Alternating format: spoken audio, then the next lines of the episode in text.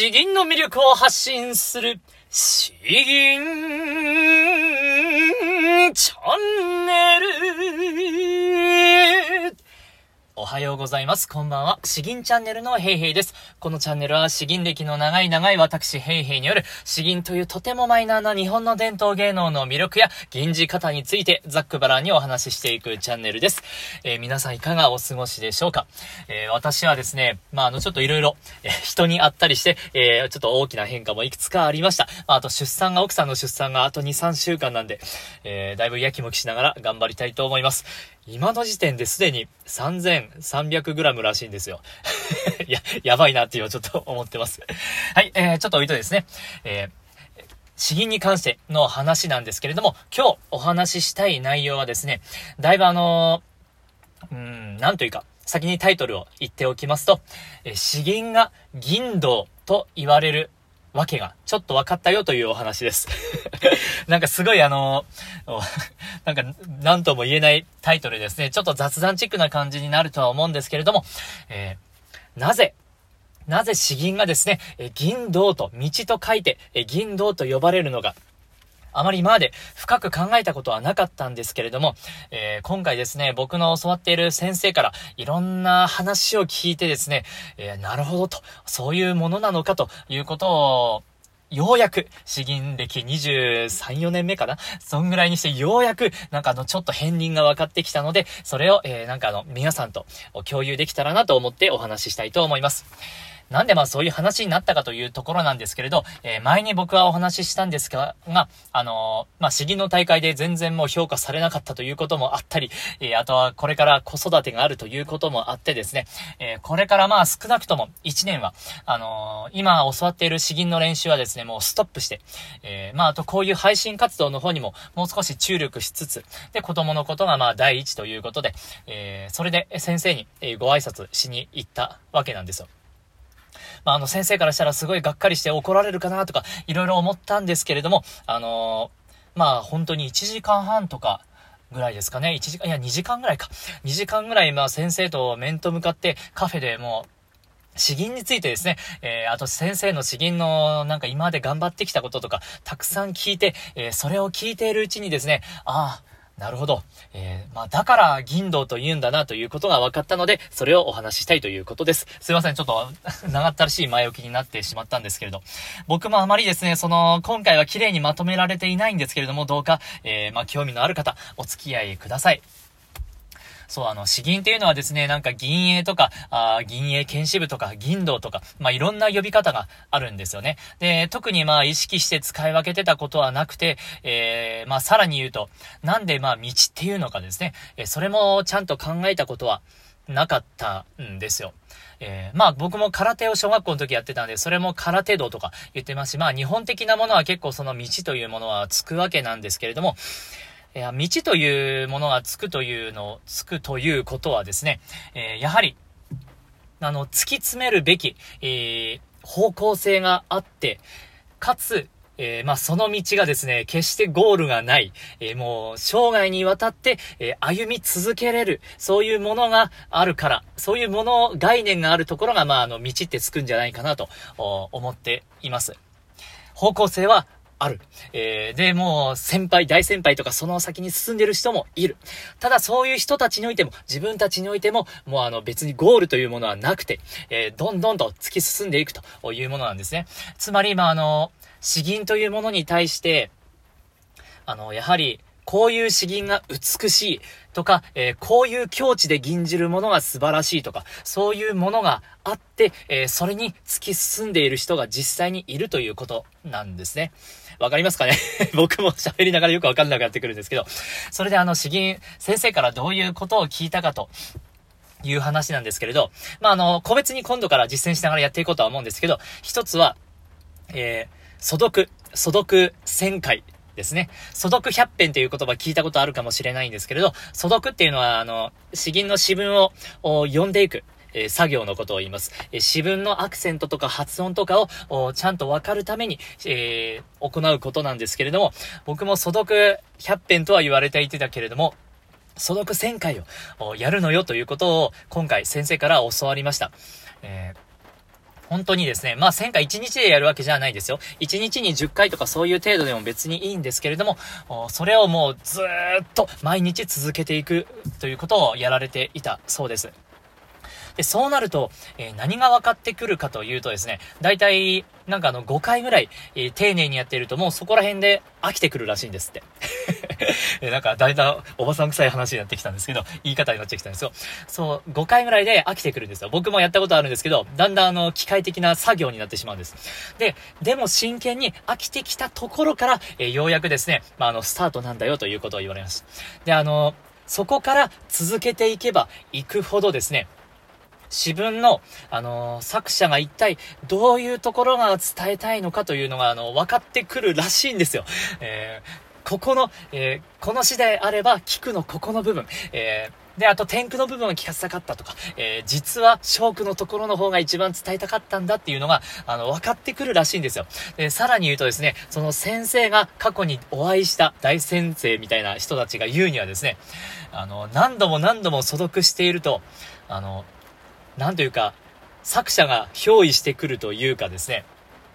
いや情景がもうありありと浮かんでくるというか、なんかあの、そういう境地に至るんだそうです。本当に、なんか、しみじみおっしゃっていたんで、やっぱきっと、そうなんですね。えーで、所読1000回やって、詩吟の練習はというと2、3回でいいんだと言ってたんですね。本当にあの僕も過去になんかあの、会長とか本当にお偉い先生から話を何度かだけ聞いたことあるんですけれど、やはりですね、まああの結構皆さん同じようなこと言ってるんですよね。僕は未だによくわかんないなと思いながら聞いてたんですけれども、いや本当に改めて今回そういう話も聞いて、所読1000回、詩というものはですね、本当にサラサラと読んだら多分本当に1分ぐらいで終わるような、いや、1分30秒とかで終わるようなもんなんですけれども、それを繰り返して繰り返して、まずは発音、発声、アクセント、えー、で、間合いとかを気にしながら読んでいくだけなんですけれど、それを繰り返していく中で、だんだんと見えてくるものがあるんだそうです。そしてあの例えば、詩文の中でですね、あの、月光、月の光とかっていう言葉があるんですけれども、その月光、この小さい「つ」をですね、どういう風に表現するか。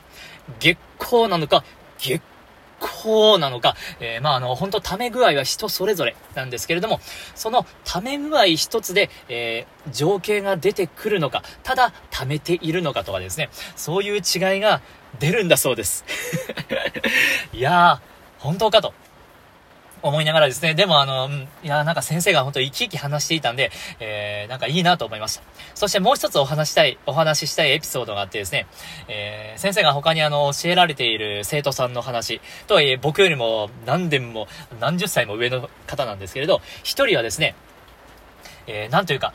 すごい生真面目な方で、もう真剣に、えー、ちょっと力も入りがちなんだけれども、あのもう、体をガシッと、ビシッと立って、えー、背筋もピンとして、で、あの、顔も動かさずに、えー、必死に吟じている。方なんですよ。僕も聞いたことあるんですけど、本当にあの姿勢が美しくて、おまあ、堂々とされてました。で、もう一人の方はですね、あの、いい声をされてるんですよ。本当に味のある声をされているんですけれども、ついついですね、あの、吟じている際に、あの、感情が入って、首が動いてしまったり、体がちょっと動いてしまったり、そしてあの、しまいにはですね、えー、大百合のところとか、そういったところで、なんか自分なりの、えー、なんというか、自己流な表現方法がちらほら出てくるんですよ。で、この両者の吟じ方、どっちもすごくよくわかるんですよね。で、どちらかというと僕は後者なんですよ、後者。ただ、あのー、詩吟、これあのー、まあ、聞いている方には賛否両論あるかと思いますし、えー、ですけれども、詩吟において美しい詩吟っていうものはですね、え前者、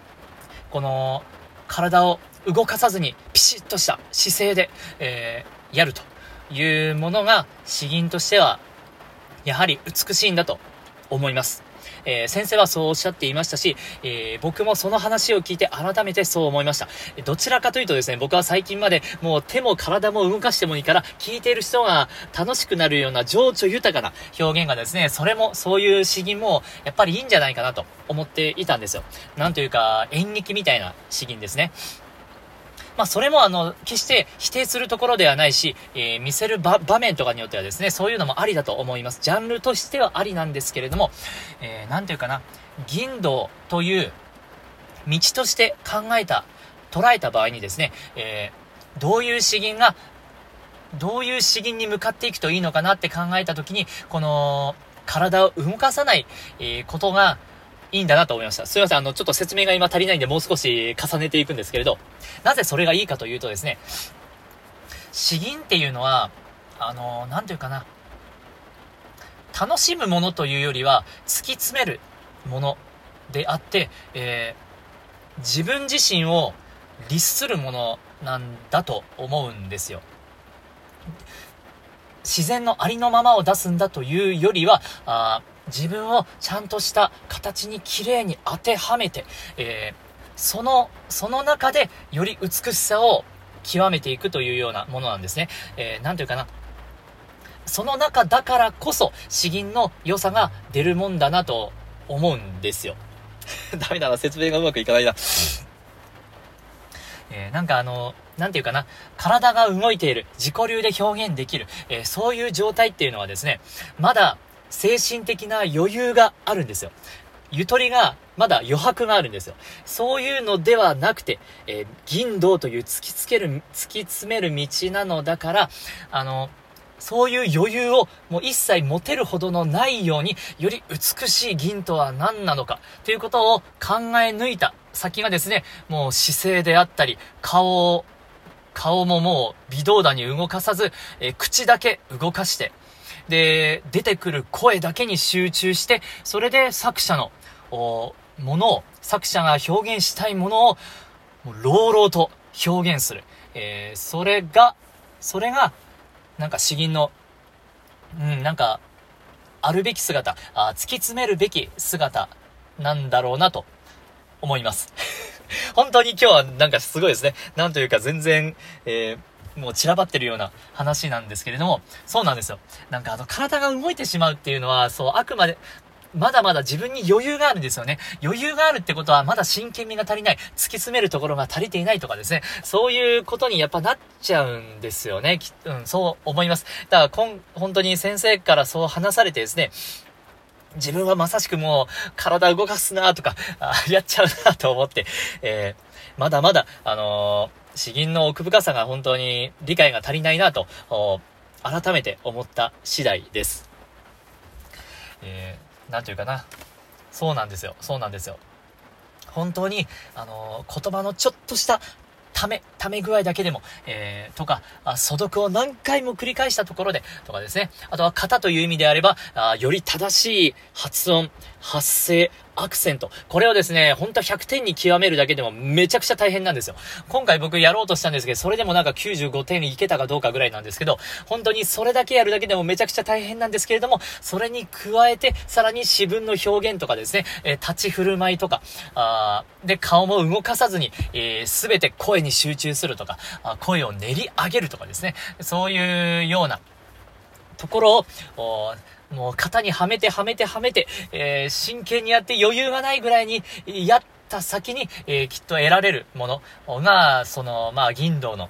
うん、より美しい詩吟なんじゃないかなということを感じました。えー、だから、え詩吟っていうのは、あの銀道と道という漢字がつくんだなということを今回改めて思った次第です。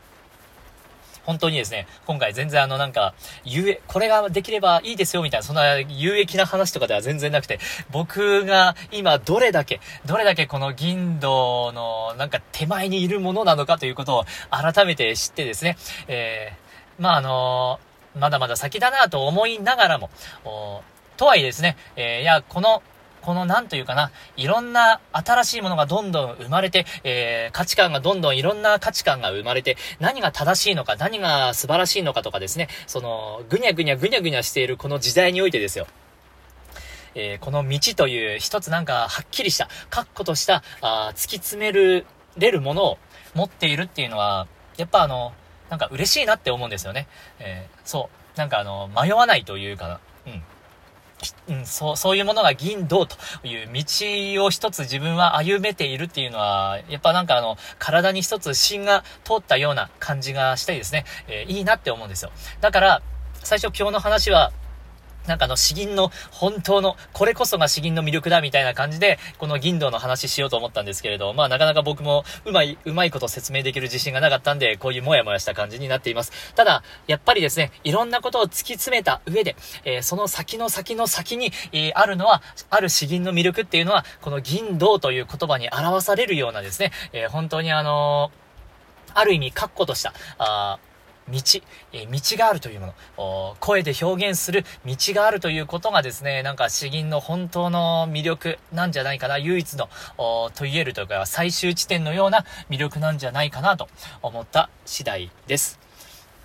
いや、これほどまでに、まあ、あの、そうなんですよ。なんか本当に今日は取り留めなくて申し訳なくて、それでもこの話をしておきたいなと思ったのは、あ昨日先生からそういう話を聞いてですね、えー、改めて本当に詩吟歴二十何年経ってようやく、えー、詩吟の魅力ってこういうことなんだっていうのを、知ることができたんでですね、えー、これは、あの、自分のためにも残しておきたいし、えー詩吟になんとなく興味を持って、ただあのー、なんか余計なところで、えー、壁を感じてですね、なんかあの、その詩吟の魅力を知らないまま、あやめていかれるような方がいても本当にそれは悲しいことなんで、えー、詩吟のなんか先ってこういうものがあるんですよと、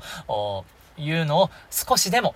なんかあの、本当にエッセンスというか、なんかちょびっとだけでもですね、雫だけでもなんかあの、お伝えできれば、やっぱり、お伝えしないまま去っていくのはやっぱ悲しいことなんで、えー、話してみました。いかがでしたでしょうか？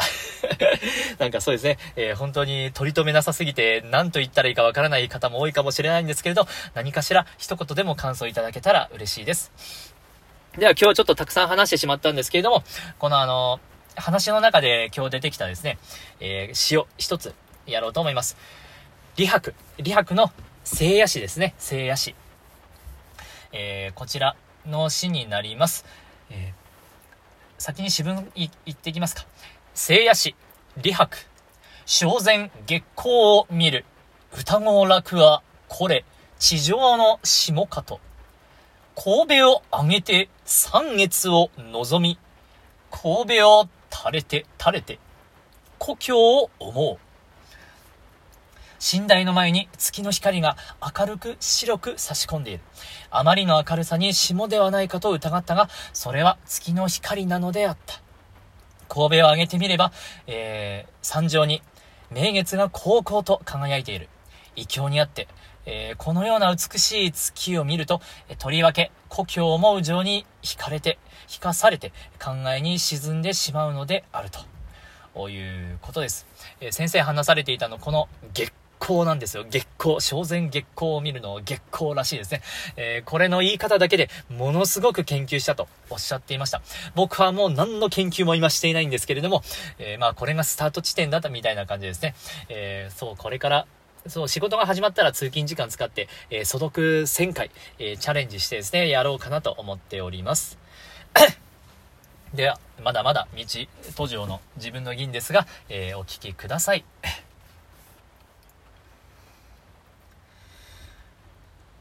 せいやし、李白。正然。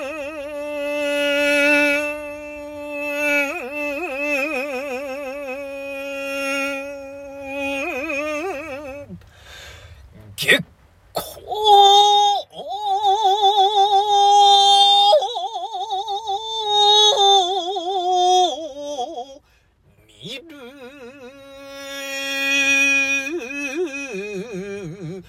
歌を楽はこれ。地上の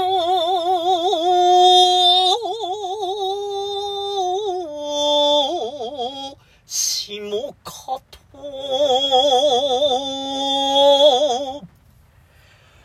神戸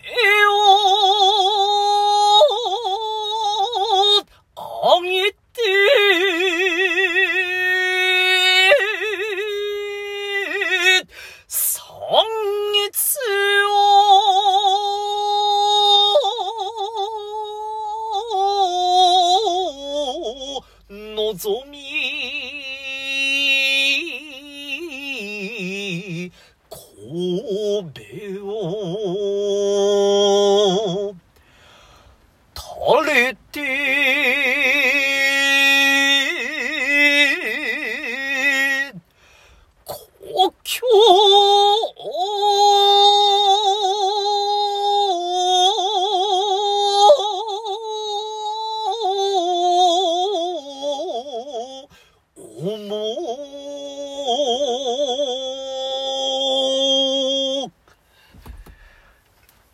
あ、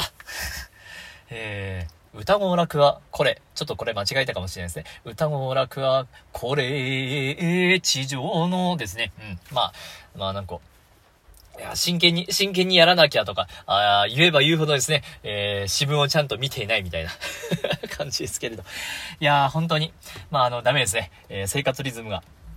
乱れております。まあ、あの、うん、もう少し、来週から、えー、仕事が再開して、車の中で、えー、毎日、そうですね、うん、10回、10回真剣に、えー、素読をする。えー、それを平日毎日、えー、繰り返すと。一つの詩に対してですね、えできるだけ突き詰めていくということもやろうかなと思っております。本当に今、あの、詩吟の教室はしばらく休むんですけれど、僕が通う方ですね。えそれでもなんかあの、できることっていうのは、教室に通わなくても、詩吟で銀道、銀道に対して、えー、できることっていうのは、なんか本当にたくさんあるんだな、ということをしみじみ感じたのでですね、えーえー、まあ、近々、あそういうような、あのー、話についても、今日の話はあくまで本当のなんか言いたいことのエッセンスなんですけれど、そこから、えー、細かく分けていってですね、えー、おのおの実践しやすいような、練習しやすいような、あそういう話を分かりやすくお話ししていきたいと思っております。うん、本当に、ここから先は、自分でも、